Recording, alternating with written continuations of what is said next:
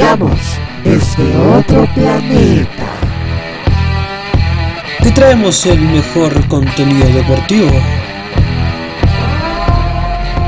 Prepárate, que comenzamos.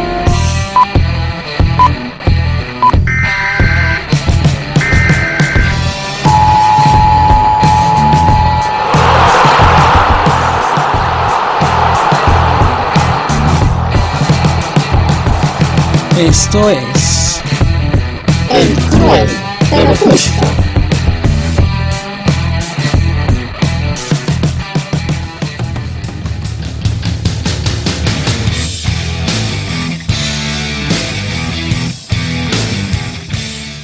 Sean todos bienvenidos a un nuevo episodio aquí en tu podcast deportivo favorito.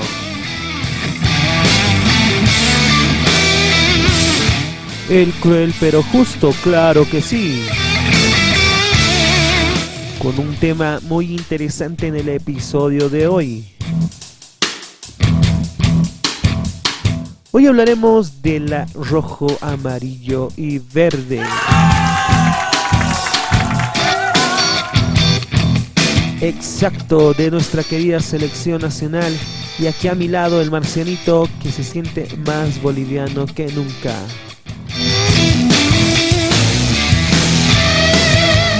A todos los que nos escuchan. ¡Mi muilla!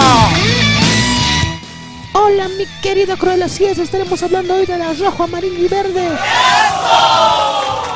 De tu hermoso país, Bolivia. Me duele cuando pierde, pero apoyar nomás. Aparte mi polera ya está viejita, me voy a comprar otro, ¿ya? Siempre apoyen, apoyen. Así es, nuestra querida selección nacional, y digo querida porque cuando juega la verde todos somos uno solo. Somos un solo corazón, nos unimos los de Oriente y Occidente. Cuando juega la verde no importa si eres bolivarista, stronguista, si le vas al Oriente, a Blooming, al Nacional Potosí, Real Potosí, a Bilster, a San José, en ese momento lo más importante es la verde. Porque en ese instante te pones la camiseta, ganemos o empatemos o hasta cuando perdemos, siempre estamos con la verde.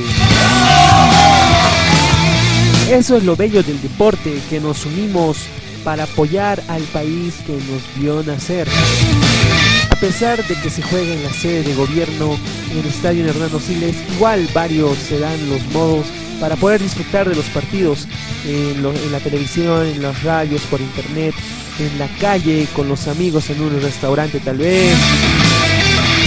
O como yo tal vez, como que me compré puros refresquitos y juguitos para ver solo un partido en vivo. ¿Tan bajito es tu presupuesto? bueno, son anécdotas, ¿no? Que suceden. Y a ustedes también yo creo que les hayan pasado alguna de esas anécdotas divertidas. Todo por la pasión al fútbol, a nuestro deporte boliviano. Y tú también seguro, mi Marcelito, te dabas tus formas, tus métodos para poder ver un partido de la verde. Of course. Obvio que sí, pues. En serio, ya lo veía en Full HD. En serio. Y cuando no sé tener para pagar mi cable, lo escuchaba por radio también. No me lo perdía para nada, nada, nada. Desde ya también hay sus frecuencias de aquí. Bueno, para los apasionados no hay barreras, ¿no? De local o de visita, siempre atentos a apoyar a la selección. Es por eso que al episodio de hoy la hemos llamado Viva mi patria Bolivia. Hablaremos de la selección, cómo va actualmente y cómo fue antes, dejándonos momentos para recordar.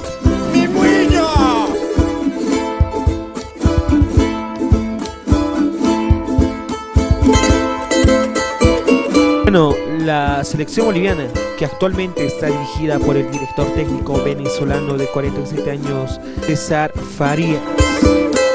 Un técnico de renombre en su país y también aquí en Bolivia por los logros que tuvo con el equipo de Stronger.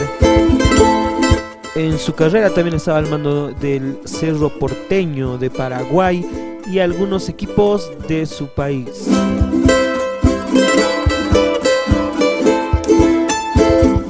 Han pasado varios directores técnicos en la selección, varios con grandes triunfos, otros que duraron poco tiempo, que no tenían tal vez la confianza de la dirigencia y también de la hinchada. Son varios, entre ellos los más conocidos como el actual César Farías, eh, Mauricio Soria, Quinteros, Julio César Valdivieso, tal vez con problemas interinos con Marcelo Martins en ese momento. Marcelo le dijo que no iba a jugar si Valdivieso iba a seguir como director técnico. También otros técnicos como Ángel Guillermo Hoyos, igual que salió inesperadamente. Eh, también estaba Eduardo Villegas, el gran Erwin Sánchez y el trabajo duro que realizó la selección del 95 a mando del profesor Javier Ascar Gorta.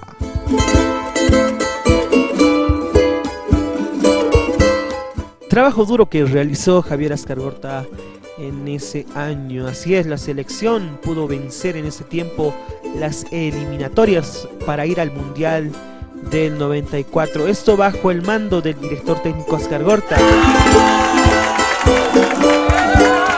Ese momento la selección era el cucu, se podría decir, ¿no? Es por eso que con su esfuerzo la verde llegaba hasta esas instancias.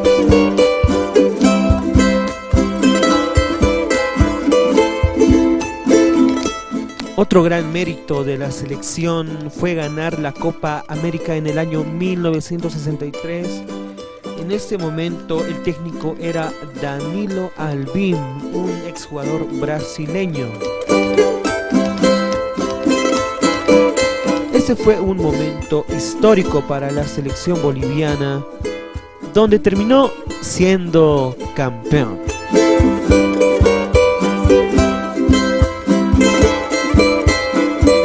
Otro momento muy recordado es cuando la Verde le dio una goleada a la selección argentina. Así es, la albiceleste no se esperaba y cayó 6 a 1 en el Siles.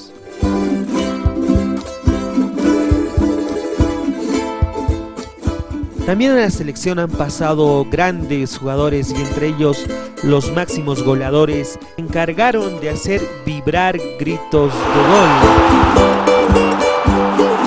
Bueno, uno de ellos es el máximo goleador. Fue el gran pero gran Joaquín Botero que en 48 partidos anotó la suma de 20 goles. Después le sigue Marcelo Martins con 18 goles y Víctor Agustín Uriarte con 16 gritos de gol.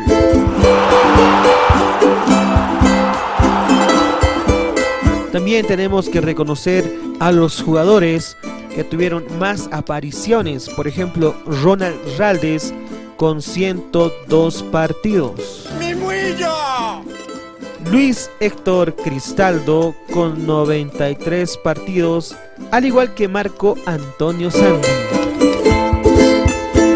No son grandes momentos históricos de nuestra selección que jamás quedarán en el olvido.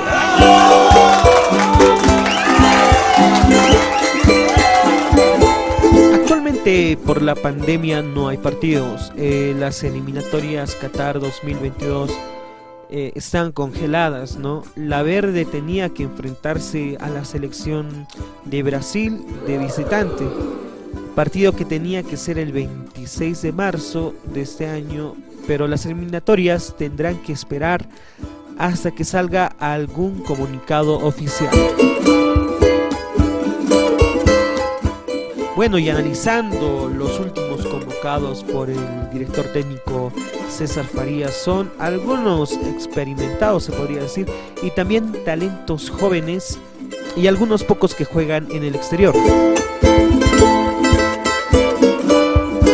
Los arqueros convocados por el profesor César Farías son entre los arqueros tenemos a Daniel Vaca de Stronger, Jimmy Roca de Nacional Potosí, Johan Gutiérrez de Palmaflor, Carlos Lampe de Always Ready y Javier Rojas del Club Bolívar. Entre los defensores están Marvin Bejarano, Carlos Áñez, Saúl Torres, Gabriel Valverde, José Sagredo y Luis de Miquel de Stronger. Julio César Pérez, Jesús Sagredo de Blooming. Jairo Quinteros, Jorge Flores, Adrián Jusino, Oscar Rivera y Luis Alberto Gutiérrez del Club Bolívar. Sebastián Reyes, Alejandro Meleán, defensores de Bilsterman. También Guimer Justiniano del Royal Party y Luis Aquín del Puebla de México. Ellos serían los defensores convocados por César Farías. Entre los mediocampistas tenemos a Dani Bejarano de la Mía de Grecia, Fernando Saucedo, Cristian Árabe del Always Ready, Erwin Sánchez, Edward Baca de Blooming, Erwin Saavedra, Roberto Fernández del Club Bolívar, Raúl Castro, Diego Guayar, Rudy Cardoso, Yasmani Campos y Walter Beizaga de Stronger. Lionel Justiniano, Moisés Villarruel y Paul Arano del Bilsterman y dos que juegan en el exterior. Hablamos de Henry Vaca del Goyanense de Brasil y Alejandro Chumacero del Puebla de México. Entre los delanteros tenemos a Juan Carlos Arce, la nueva promesa del fútbol boliviano Víctor Ábrego y Leonardo Vaca del Club Bolívar. César Minacho de Blooming. Yasmani Duke de Aurora. Ricardo Pedriel de Bilsterman. Y Marcelo Martins del Cruzeiro de Brasil.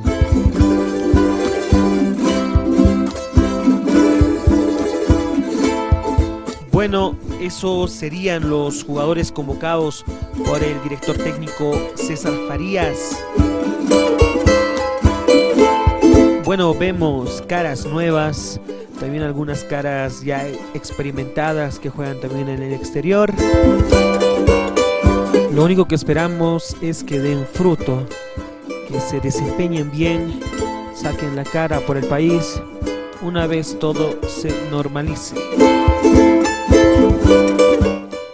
¿Y qué te pareció, Marcenito? Momentos que jamás podremos olvidar de la verde. Y a las nuevas promesas desearles lo mejor, que ¿no? Están representando a todo un país y que nos den nuevas alegrías. Y que ya es hora de que la selección vaya más allá de la historia.